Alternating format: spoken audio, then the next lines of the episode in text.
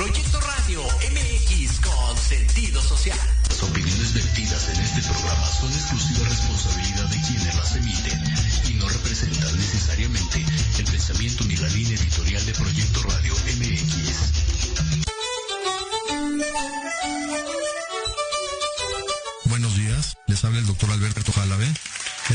Escuchando tu programa Historia en general. donde hablaremos de datos importantes y sucesos trascendentes que serán de mucho interés para todos los que escuchan y vean este programa. Comenzamos.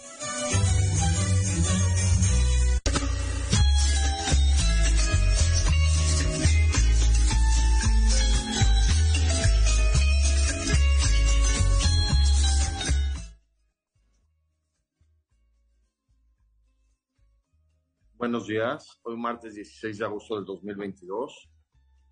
La vida de Sigmund Freud es un tema que siempre me ha interesado comentar, como, como este hombre cambió la mentalidad del mundo al entender lo que es la mente, valga la redundancia. Siempre se trató de estudiar cómo los procesos mentales hacen que nosotros podamos vivir. No son propiamente procesos neurológicos, es el pensamiento tal cual, cómo pensamos, porque o cómo imaginamos, o cómo enfrentamos, o cómo sentimos, porque es diferente entender en el cerebro las funciones neurológicas a las funciones mentales, aunque todo finalmente está en el cerebro. Pero esto lo trató de explicar Sigmund Freud de una manera muy, muy intelectual y muy interesante desde un punto de vista histórico, cómo Sigmund Freud entendió la mente humana. Lo primero interesante de hablar es que él era judío, era de religión judía, y su padre le llamó Sigmund Shlomo Freud, era el nombre completo de Sigmund Freud, se llamaba Sigmund Shlomo Freud. Shlomo significa Salomón. Muy interesante que su papá haya creído que él hubiera sido muy sabio como el rey Salomón y le llamó Sigmund Shlomo Freud, aunque durante ya su carrera formal y su y su vida, él, solo, él mismo solo se llamó Sigmund Freud. Inclusive cuando dio consultas, abrió un consultorio, cuando trabajó siempre como médico y como psicoanalista, solo se llamó Sigmund Freud, pero su nombre de, nacimiento, su nombre de registro era Sigmund Shlomo Freud. Y muy importante entender la época en la que vivió Sigmund Freud. Él nació en 1856. Sí.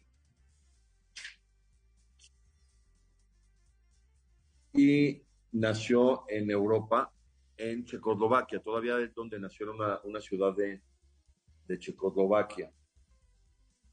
Y decidieron sus papás, su papá y su mamá, irse a vivir a Austria cuando Freud tenía tres años. Por eso inclusive se considera que Freud es austriaco o que toda su vida vivió en Austria, porque todos sabemos, como lo he comentado, que Austria ya era un imperio. Austria se unió con Hungría, formó un imperio impresionante. Yo siempre lo he dicho desde un punto de vista teórico que esto lo logró Mozart, el, el cantante, porque Mozart, al empezar a hacer tanta plusvalía económica en Viena, en Austria, hizo que Austria comenzara a crecer económicamente muy importante. Y después, en la música, Beethoven, que nació en Alemania, también se fue a vivir a Austria, hizo todo su poderío económico en Austria y después Napoleón Bonaparte se casa con la hija del rey de Austria, deja a su sobrino Napoleón III en Austria y se forma el, el Imperio Austrohúngaro con Carlota, la esposa de Maximiliano, que vivió en México y aquí hizo muchas tablas sobre cómo gobernar un, un imperio. Entonces el Imperio Austrohúngaro era muy, muy poderoso y los papás de Sigmund Freud decidieron ir a vivir ahí y claro que Sigmund Freud tenía que ir a estudiar a la universidad más famosa de esa época, que era la Universidad de Viena.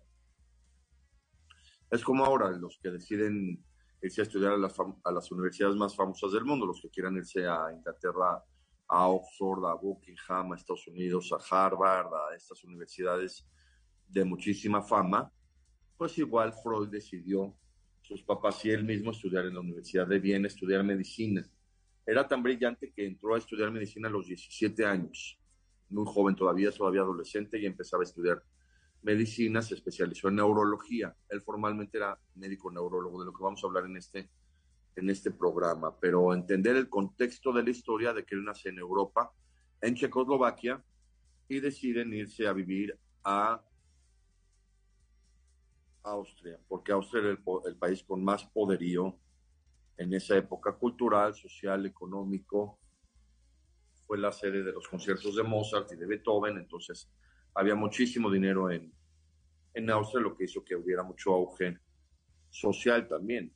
Es lo que pasa también con las potencias en la actualidad, como Estados Unidos, Inglaterra, Japón, donde hay dinero, hay plusvalía.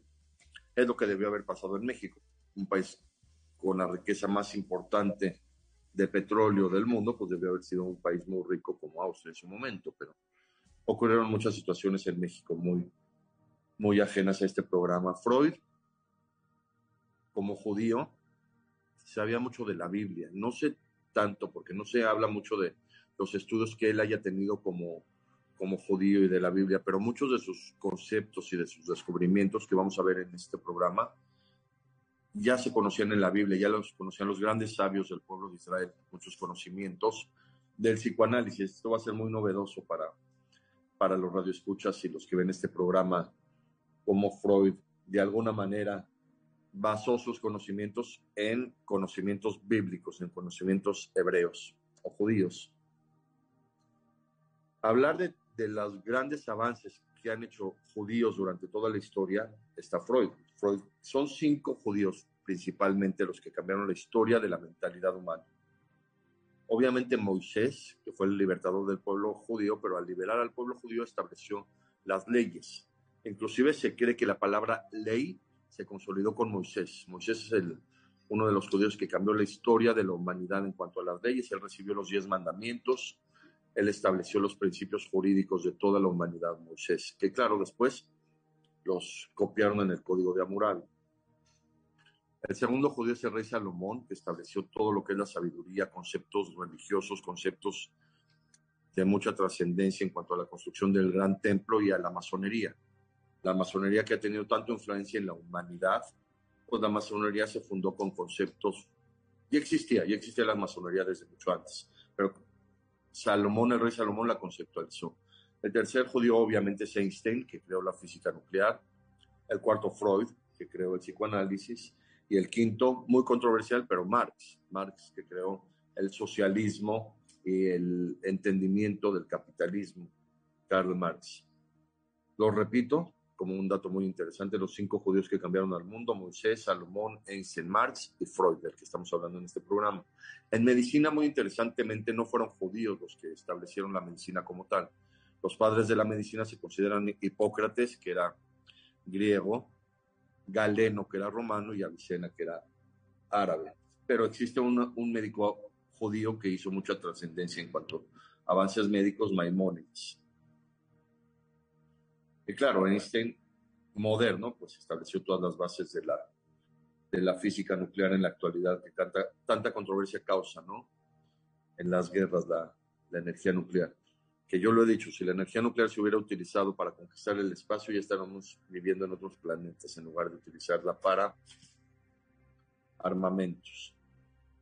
Entonces Freud, Sigmund Shlomo Freud, nace como judío, se cría como judío, aprende cuestiones de judaísmo y empieza a establecer sus conocimientos, que son cuatro principales, de los que vamos a hablar, los cuatro grandes aportaciones de Freud a la psicología, que son el entendimiento del aparato psíquico, el entendimiento de los sueños, él explicó la interpretación de los sueños, de, lo que vamos a hablar en, estos momentos más adelante, los mecanismos de defensa y formalmente el psicoanálisis, formalmente. Son las cuatro aportaciones de Freud para entender la mente humana. El aparato psíquico que, que describió Freud, que son las componentes de la mente, es algo grandioso entender a la mente con tres componentes en interacción completa, en interacción continua, y gracias a eso entender cómo nosotros pensamos, cómo interactuamos, cómo nos superamos, cómo logramos dominar al mundo. Todo esto es gracias a esta interacción de estos tres componentes de la mente, que Freud los describió como el consciente, que es el que está, el, consciente es el que está despierto, el que estamos hablando, es el consciente, el inconsciente, que es el pensamiento que tenemos de manera muchas veces involuntaria, y el instinto, que el instinto se heredó de, de, la evolución, y el instinto, inclusive el instinto de supervivencia. También le llamó al consciente el yo, al inconsciente el ello, y al, perdón, al consciente el superior y al instinto el ello. Freud, este es el aparato psíquico, el consciente, el inconsciente y el instinto. También en algunos textos le llaman al instinto el subconsciente. Entonces serían el consciente, el inconsciente y el subconsciente, que son los tres aparatos que conforman la mente humana. Por eso le llamamos el aparato psíquico todo completo, que es lo con lo que nosotros podemos pensar y lo que es la mente. En la Biblia hay un texto muy interesante que habla de cómo amar a Dios. Es un que inclusive se, se utiliza como rezo en el judaísmo y habla de cómo amar a Dios. Y la Biblia lo dice, patentemente lo dice la Biblia. Amarás a Dios con todo tu corazón, con toda tu alma y con toda tu fuerza. Esto es muy interesante de que habla la Biblia de tres componentes del cuerpo humano que se tienen que utilizar para amar a Dios que son el corazón, el alma y la fuerza. Y si lo vemos desde un punto de vista de cómo Freud pudo haber tomado estas tres consideraciones bíblicas para establecer el aparato psíquico, pues la fuerza sería el inconsciente, el alma, el inconsciente y el corazón, el instinto.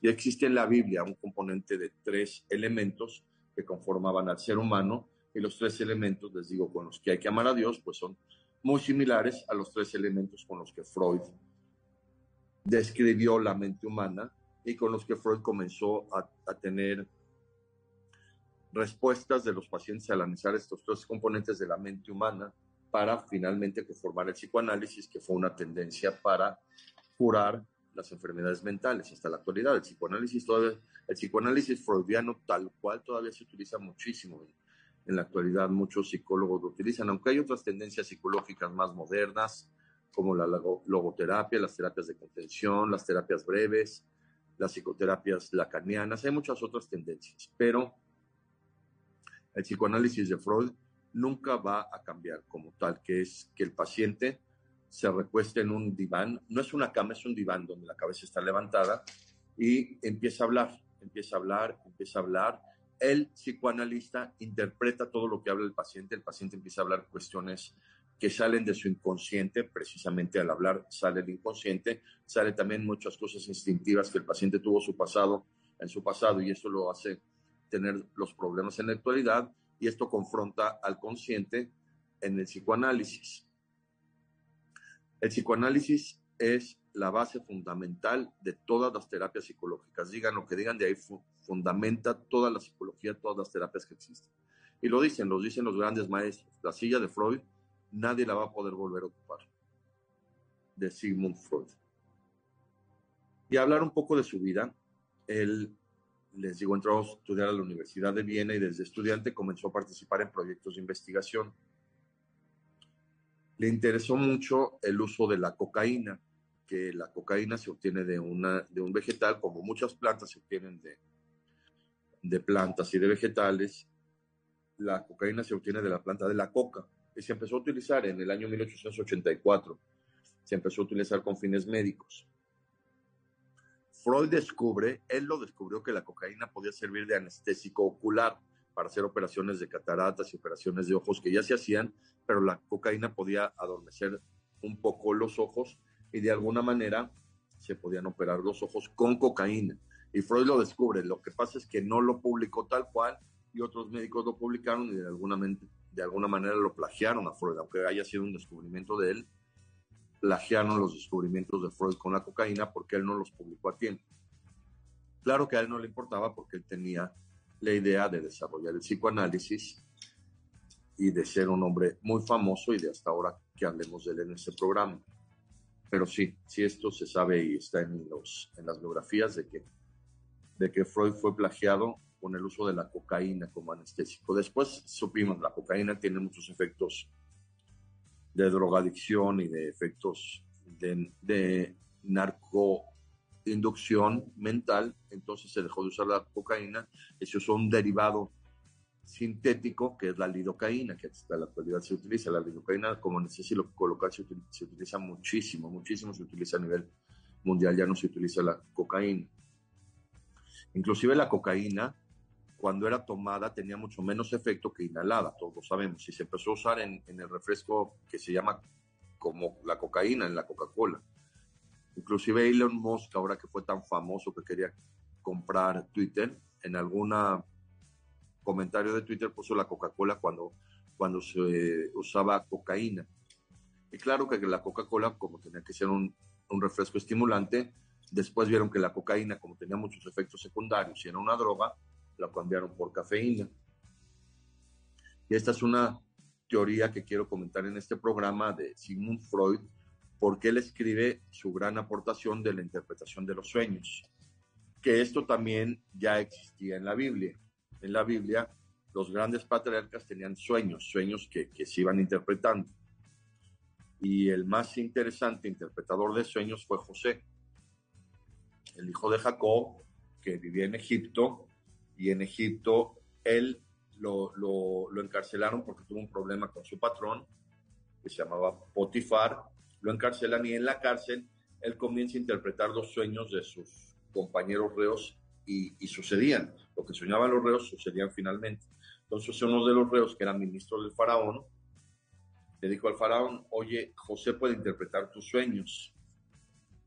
Porque el faraón había soñado que, que siete vacas flacas se comían a siete vacas gordas y, y un sueño muy difícil de interpretar entonces José le dijo, lo que pasa, señor faraón, es que va a haber siete años de mucha abundancia, siete años de vacas gordas, y luego va a haber siete años de mucha sequía y de mucha hambruna en el mundo, que son los de interpretación de los siete años de las siete vacas flacas. Entonces, José se hizo muy famoso. Esos siete años de vacas gordas en Egipto acapararon muchísimos cereales, en esa época se usaba mucho el trigo, animales, frutos, todo lo que se podía almacenar lo ocuparon y cuando llegaron la época de sequía lo empezaron a vender y se convirtieron en potencia mundial. Gracias a José, Egipto fue potencia mundial, fue el primer reino, fue el primer Reich. El segundo fue Roma. Y el tercero quiso ser Alemania, pero no lo fue. Entonces, no lo fue porque surgió la Segunda Guerra Mundial, claro. Pero Egipto fue muy grande, impresionantemente según el relato de la Biblia, gracias a la interpretación de un sueño. Y Freud también se dedica a interpretar los sueños de los pacientes para así resolver sus problemas médicos y sus problemas mentales. Y escribe su libro La interpretación de los sueños. Yo tengo la teoría, les digo, de que Freud, como utilizaba la cocaína para, como anestésico y, como estimulante, que durante sus usos de cocaína, él sus sueños los interpretaba de una manera muy exagerada, porque si uno lee las, los textos de la interpretación de los sueños de Freud, muchos son muy, muy exagerados. Si uno sueña con animales significa esto, si uno sueña con el mar, pero yo creo que tuvo mucho que ver la utilización de cocaína por parte de Sigmund Freud para exagerar. Digo, la cocaína finalmente es un alucinógeno y puede producir efectos de sueños alterados y a lo mejor esto es lo que lo que le sirvió a Freud de alguna manera para establecer la interpretación de los sueños. Que les digo, la interpretación de los sueños ya existía en la Biblia. Este libro lo, lo publicó Freud alrededor de 1899, sus textos sobre la interpretación de los sueños. A la par de Freud estar en la Universidad de Viena y de participar en, en investigación sobre la cocaína y en participar en, en cirugías de oftalmología, en estudiar neurología, comenzó a juntarse como pupilo con un doctor Charcot, que hacía hipnosis.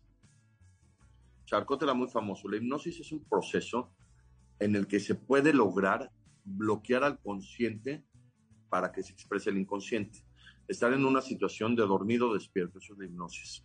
Hay hipnotistas, hay hipnotistas que pueden lograr bloquear el consciente y que la persona esté en un estado de inconsciencia, o sea, de que su inconsciente sea lo que esté manifestándose y le pueden decir a la persona, haz como pato y empieza a ser como pato, porque está no, ya no domina su, su consciente, es un estado como de sueño, la hipnosis, como de bloquear el consciente, bloquear el, el, el frontal, que es el donde se mantiene la, la conciencia, el lóbulo frontal de la frente, pues se llama frontal. Los lóbulos parietales, porque son las paredes, el lóbulo occipital es el de atrás, y los lóbulos parietales parietales son las paredes y los lóbulos temporales son donde están los oídos, se llaman temporales porque ahí se empiezan a ver las canas.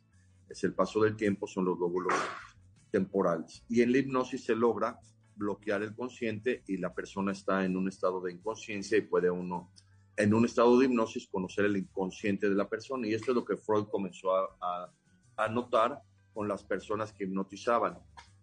Hay una película de Freud, una serie donde hipnotizan con el reloj, el clásico reloj de cadena que, que mueven para que la persona deje de estar consciente y su inconsciente sea el, el que se expresa desde un punto de vista cerebral. Y aprendió muchísimo Freud al estudiar a las personas durante la hipnosis que hacían en esa época en Austria. Pero Freud decidió de una manera muy compleja de que la persona en lugar de que fuera hipnotizada fuera dejada que hablara, que hablara, que hablara, que hablara. Ese es el psicoanálisis. Y al hablar, el inconsciente comienza a expresarse y ese es el psicoanálisis de Freud.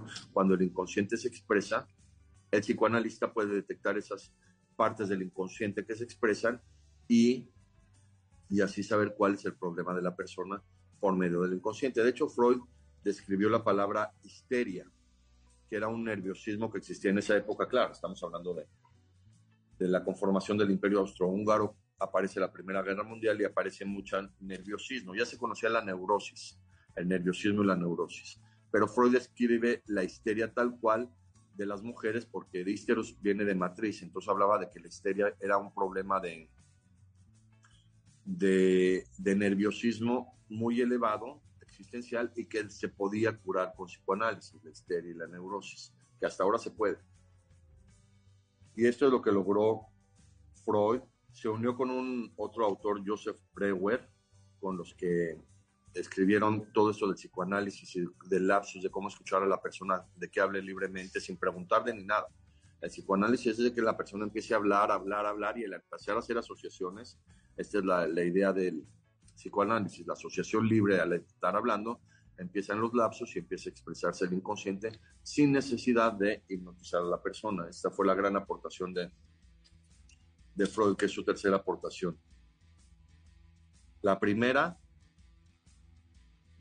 la primera aportación de Freud es muy importante para la, ciencia y para la humanidad, el aparato psíquico, de definir la mente en sus tres componentes. El segundo, la interpretación de los sueños. El tercero, el psicoanálisis. Y la cuarta aportación de Freud fue establecer los mecanismos de defensa. Esto es muy importante, cómo el ser humano presenta mecanismos de defensa mentales para poder sobrevivir ante situaciones adversas. Se han descrito muchos mecanismos de defensa, muchos han evolucionado durante la, la misma evolución de la psicología, pero los principales mecanismos de defensa que describió Freud fueron la regresión, que es volverse a sentir niño cuando uno es adulto y quererse sentir niño, como el síndrome de Peter Pan, la regresión, la disociación, que es tratar de olvidar lo que pasó. Esto pasa mucho cuando en un estrés postraumático, cuando hay traumas o los que van a la guerra empiezan a tener disociación y empiezan a cambiar la realidad por otras cosas para olvidar los traumas, es la disociación. Otro mecanismo de defensa es la proyección, son los cinco principales mecanismos de defensa, regresión, disociación, la proyección, que es sentirse lo que no es para olvidar lo que, lo que uno es, proyectarse o hacerse sentir como otra persona o con otra personalidad, eso es proyección. Al revés de la proyección es la introyección, que es cambiar las cosas al revés para, para poder enfrentar la situación. Y el último es negación, son los cinco principales mecanismos de defensa que describió Freud. Regresión, disociación, proyección, introyección y negación. Negación es negar, negar las cosas. Por ejemplo, se sabe que entre, que entre un evento de estrés muy importante ocurre primero negación, pasa, por ejemplo, cuando uno tiene un accidente automovilístico, lo primero uno, que uno dice es, no puede ser, no puede ser. Negación. Es también un mecanismo de defensa que describió muy bien Freud en sus libros y cómo logró esta, esta descripción de toda la mente humana con, estos cuatro, con esas cuatro aportaciones de Freud. Logró entender la mente humana de una manera muy, muy compleja en 1930, Freud gana el premio Goethe en Alemania, en Frankfurt, que es un premio muy importante. Todos saben que Goethe, Goethe fue un filósofo del, del que se basó mucho Hitler en, la supremacía y en sus teorías racistas Goethe. Hay un premio Goethe que lo ganó Freud en 1930. Muy interesante, lo vamos a hablar ahorita después del corte. Freud no ganó un premio Nobel. Debió haber ganado un premio Nobel con estas aportaciones tan importantes para la ciencia. Digo, los premios Nobel se comenzaron a dar en 1901. Freud falleció hasta 1939. Pero nunca, nunca fue Nunca se supo que haya sido candidato a un premio Nobel de Fisiología o Medicina por sus aportaciones sobre la mente humana. Esto también es algo interesante de analizar, que nunca han creído que la psicología es parte de la medicina. Hasta hay dos ramas muy diferentes, la psicología y la medicina. Pero finalmente, si vemos los orígenes de la psicología con Freud, los orígenes de la psicología fueron médicos. Fueron por medio de análisis neurológicos y análisis de la hipnosis y finalmente se, se establece la psicología. Y como tal, pues Freud debió haber ganado un premio Nobel de Fisiología o Medicina. Vamos al corte y regresando hablamos más de este gran hombre y de su historia.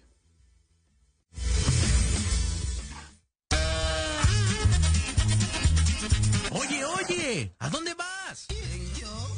Vamos a un corte rapidísimo y regresamos. Se va a poner interesante. Quédate en casa y escucha la programación de Proyecto Radio MX con sentido social. ¡Uh, la, la chulada!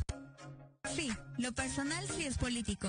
La violencia de género, el machismo, el feminismo, el feminicidio, tu ex maltratador, tu jefe acosador y el piropo no pedido son algunas cosas que normalizamos sin saber que es sistémico. Así es, amiga. No solo tú experimentas esa violencia. Miles de mujeres viven lo mismo que tú y que yo. Desde la perspectiva feminista, todos los martes 12 a 1 hablamos de esos temas en Construyendo Redes. No te lo pierdas a través de Proyecto Radio MX, la radio con sentido social. Hola, nosotros somos Rodrigo Zeus, Nate Manujano, Angie Barber y Vicky Barragán. Y juntos somos X. Yes, sé tú. Un programa lleno de diversión, música, deporte, arte y mucho chisme. Chisme, chisme, chisme. Haremos un viaje alrededor de México para conocer la riqueza de cada uno de nuestros estados. No te pierdas todos los martes a las 2 de la tarde tu programa XY Sé tú por Proyecto Radio MX. Con sentido social. No te pierdas todos los martes de 3 a 4 de la tarde nuestro programa Gente de Negocios y más, donde abordaremos temas de interés y actualidad para los emprendedores y empresarios mexicanos. Tendremos entrevistas con invitados especiales que actualmente contribuyen y colaboran en diferentes sectores industriales, puntos de vista y opiniones diversas, para que junto contigo interactuemos y enriquezcamos el contenido de alto valor de este tu programa. Solo por Proyecto Radio MX, con sentido social. Hola, soy la doctora Sandra Castellanos Morales y te invito a que me escuches en mi programa Salud y Vida Plena todos los martes a las 4 de la tarde por Proyecto Radio MX. Hablaremos sobre temas de salud, emociones, homeopatía, deporte, nutrición y todo aquello que te lleve a un estilo de vida saludable. Todo por Proyecto Radio MX, con sentido social.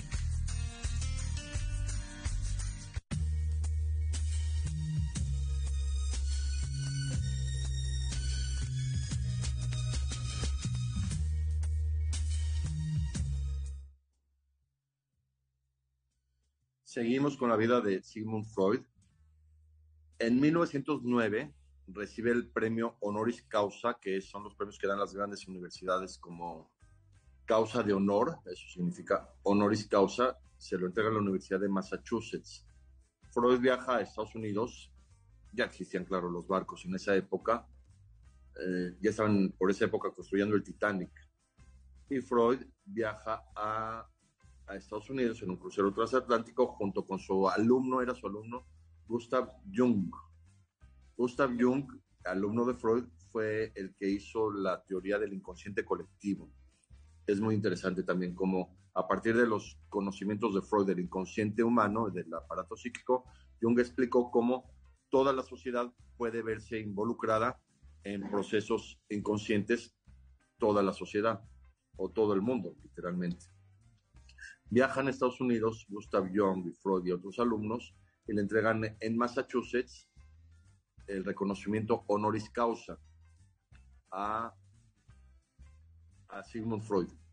Esto es muy interesante de analizar desde un punto de vista histórico porque en la misma Universidad de Massachusetts fue donde el doctor que era dentista, William Thomas Morton, demuestra la utilidad de, la, de la anestesia, del éter como anestesia, anestesia a un paciente en frente de todo mundo en el auditorio de, Massachusetts, bueno, de todo mundo médico, de todos los médicos, en ese mismo auditorio se demuestra la, anestesia y en ese mismo auditorio, en 1909,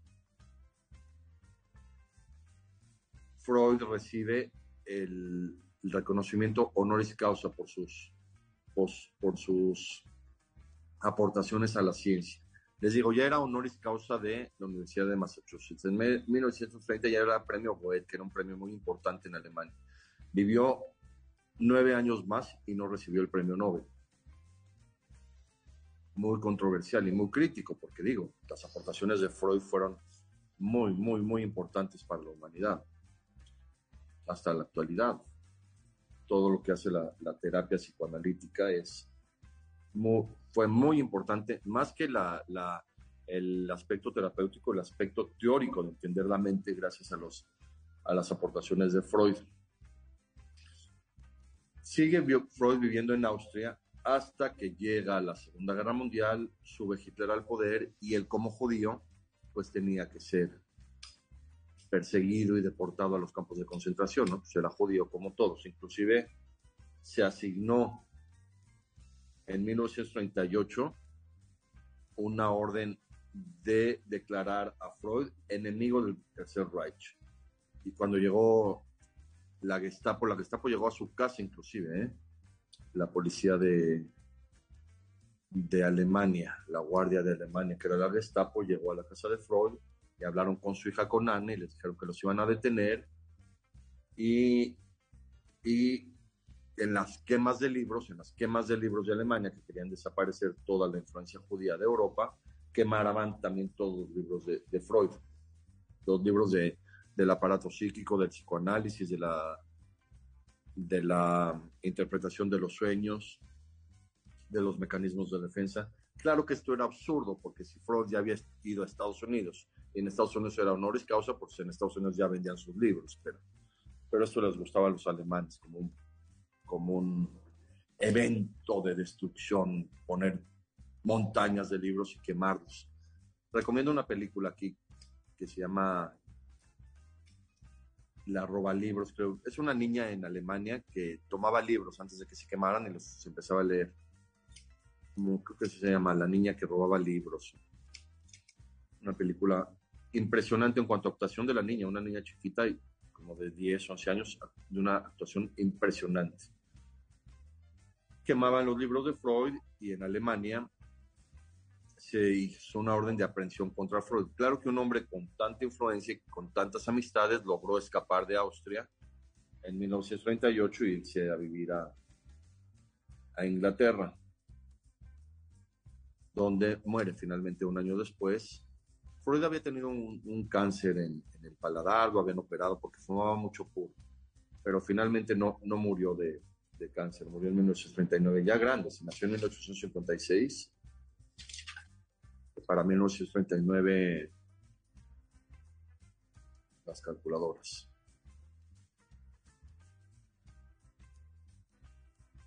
...83 años, que para esa época ya era un hombre muy longevo, para 1939 y esto es muy interesante de, comentar en este contexto de que quién lo ayudó a escapar de Austria para, para Inglaterra, ni más ni menos que María Bonaparte, que era esposa de, de Jorge de Grecia, que era un príncipe de Grecia, y desde Grecia María Bonaparte apoyó tanto económicamente como políticamente para que Freud pudiera escapar a, a Inglaterra.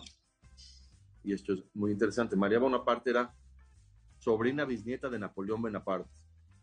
Su abuelo era sobrino de Napoleón, de María Bonaparte, y ella logró desde Grecia que Freud pudiera escapar a Inglaterra. Grecia fue de los países que se anexaron al nazismo, se anexaron a Alemania, ahí hicieron muchísima riqueza los grandes empresarios de Grecia, porque pues, todas las riquezas de los judíos que deportaban hacia Alemania, pues se la quedaban, como ocurrió durante toda la Segunda Guerra Mundial, y hubo mucha riqueza en, en Grecia. Uno de los hombres más ricos de la historia era griego, Aristóteles Onassis.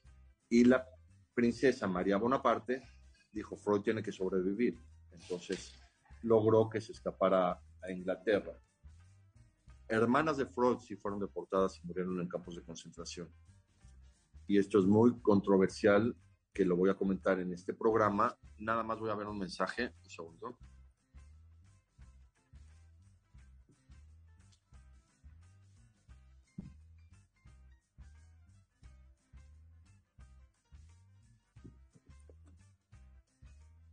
creo que sí está transmitiendo, ¿no? Es sobre las obras de teatro que están promocionando en, en Proyecto Radio MX con sentido social. Una es que en paz descanse hasta que, los, hasta que las muertes nos una, Matrimonio de Tres, Cenicienta, La Sirenita. Los que quieran hablar a Proyecto Radio MX o comunicarse, que quieran asistir a estas obras de teatro, para que consigan los boletos. Podrían hablar y ir a estas obras de teatro. El teatro es fantástico. ¿eh? Quiero hablar en un programa, tengo pendiente hablar en un programa sobre la historia del teatro, desde Grecia y desde Roma, cómo el teatro ha ha cambiado a la humanidad.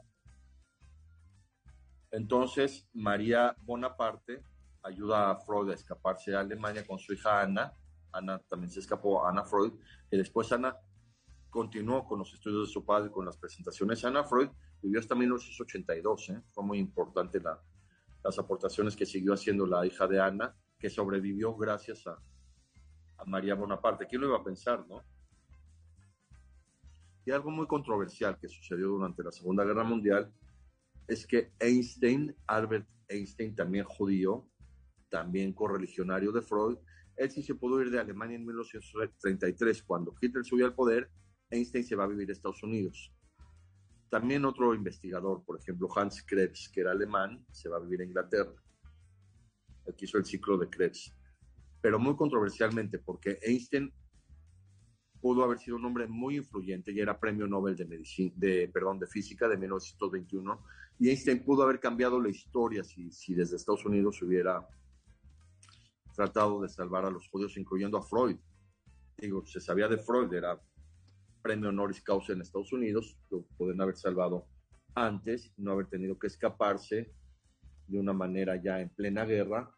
Y dicen que, que hasta tuvo que, ir en, muchas ocasiones a pie y estaba enfermo y, y eso también lo desgastó mucho. Pero Einstein no, Einstein no tomó la determinación de ayudar a más, a más judíos a escaparse de la Segunda Guerra Mundial. Freud sí, sí se logró escapar, y muy afortunadamente con su hija, quien siguió el, el conocimiento del psicoanálisis y de todos los procesos que, que Freud estableció. La Ana Freud se dedicó mucho también a la psicología infantil. También cambió muchos conceptos de psicología infantil, la hija de Freud, posmodernistas. Claro, posmodernistas porque ya era pleno siglo XX. Entonces Freud logra huir a Inglaterra, donde termina su vida y, y muy desafortunadamente sus hermanas que se quedaron en Austria, pues las deportaron a los campos de concentración y, fallecieron en la Segunda Guerra Mundial. Y un hombre que estuvo en la Segunda Guerra Mundial en campos de concentración, Víctor Frankl, es el que hizo la logoterapia, un sistema psicoanalítico también parecido al de Freud de terapia. La logoterapia no es psicoanálisis propiamente, es una terapia también psicológica. Y él sí estuvo en un campo de concentración de, de Alemania en esta guerra inentendible.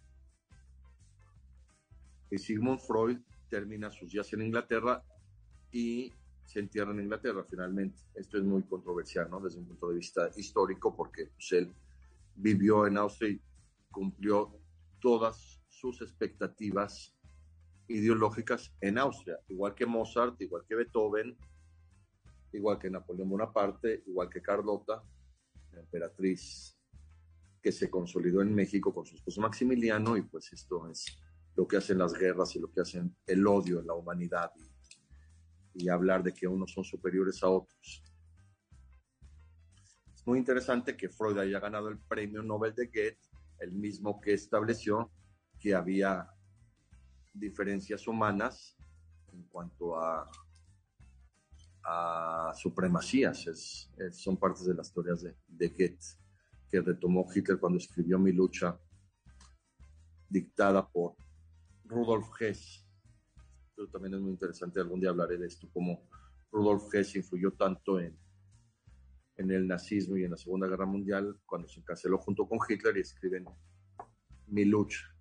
Y algo muy interesante de Freud es que a pesar de que quemaron sus libros, a pesar de que ya estaba fichado por la Gestapo, a pesar de que ya, fue considerado enemigo del Tercer Reich, cuando aceptan que huya a Inglaterra por influencia directamente de María Bonaparte, le hacen firmar una carta, firmar una carta de que siempre fue tratado adecuadamente por el gobierno nazi. Y la firmó, si no, no salía. Vean lo que tuvo que hacer un hombre con tal de, de salvar su vida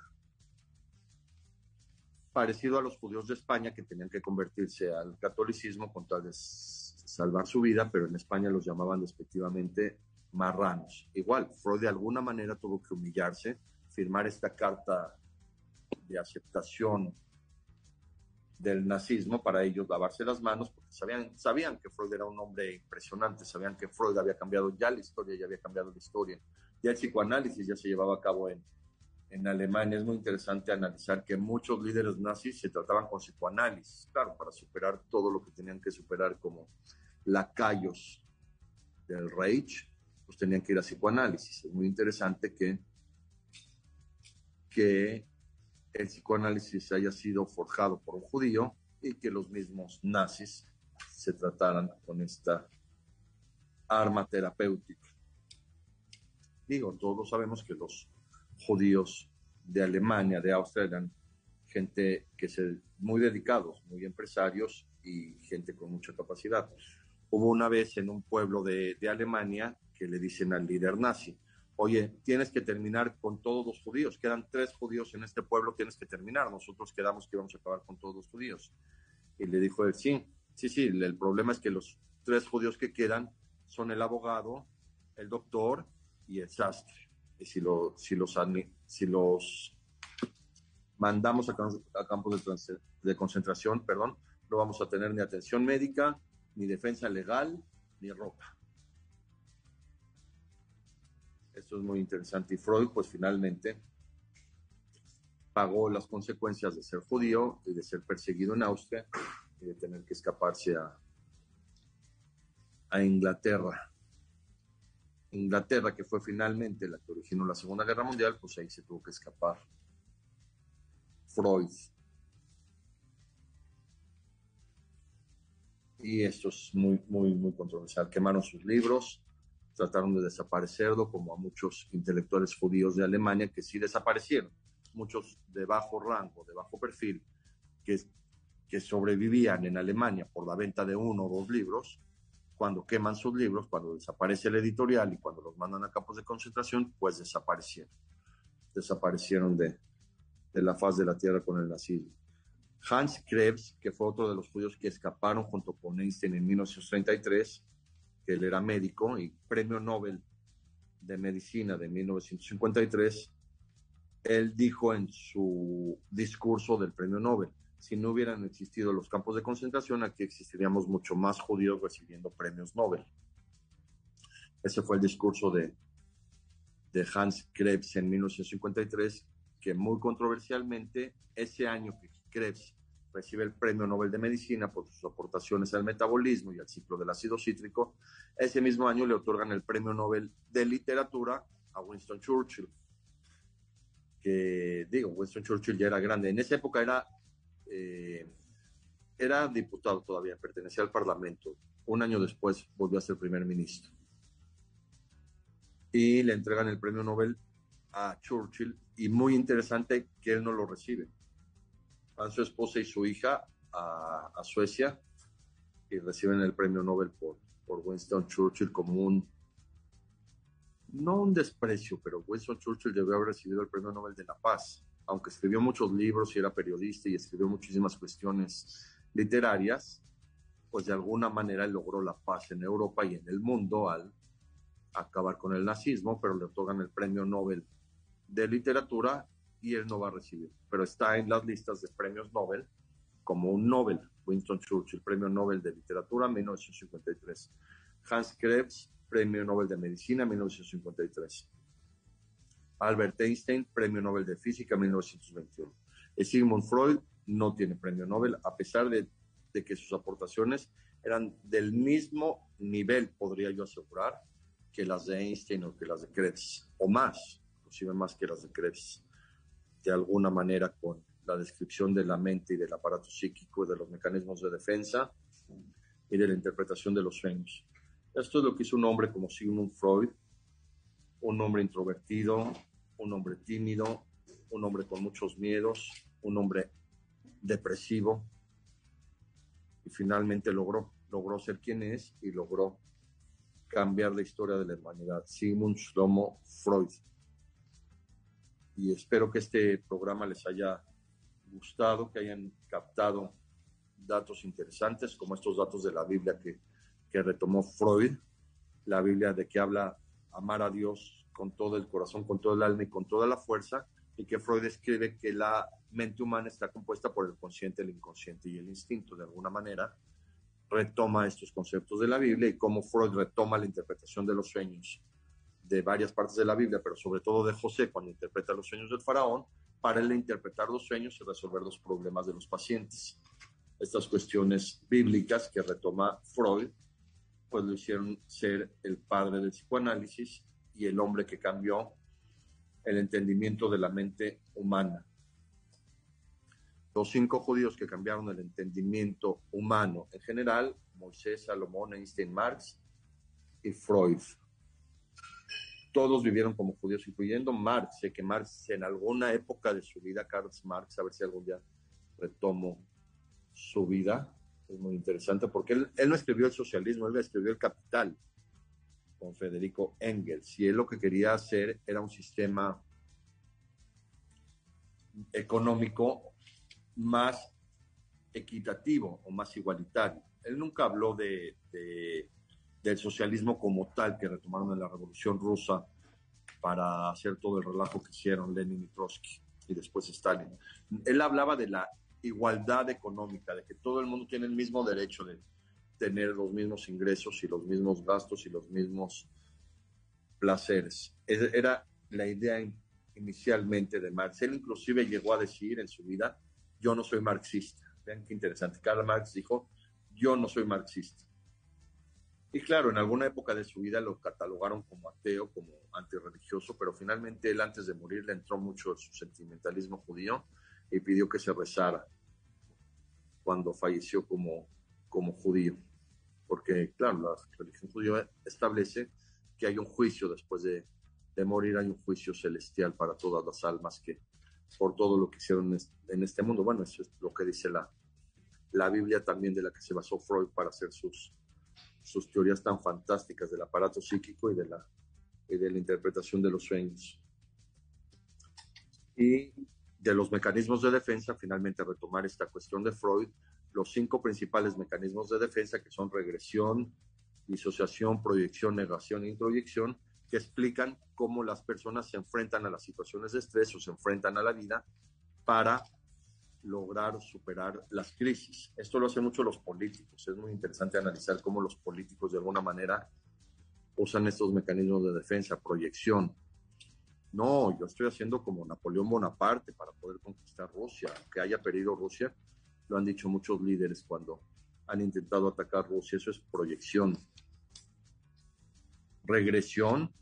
No, yo de niño fui muy, muy intelectual en la escuela. Yo era el más inteligente de todos, dicen muchos presidentes, para, como mecanismo de defensa.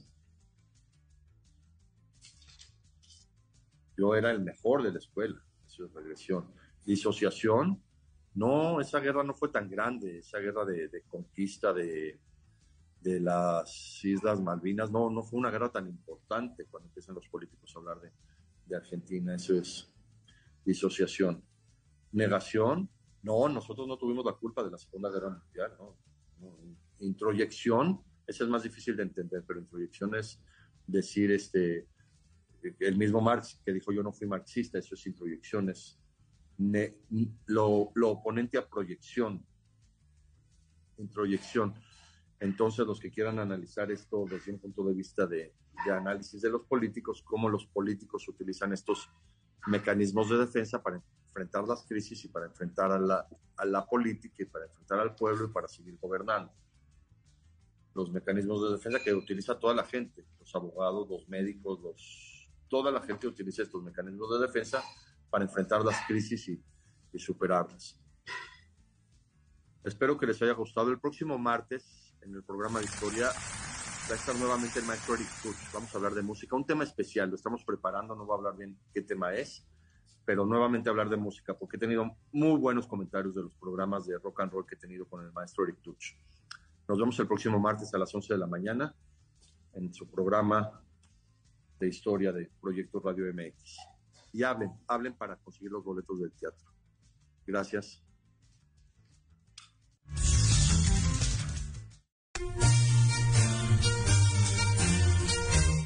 Una emisión más de Historia en General. Te esperamos la próxima semana para seguir compartiendo y conociendo más datos históricos de México y del mundo. Hasta la próxima.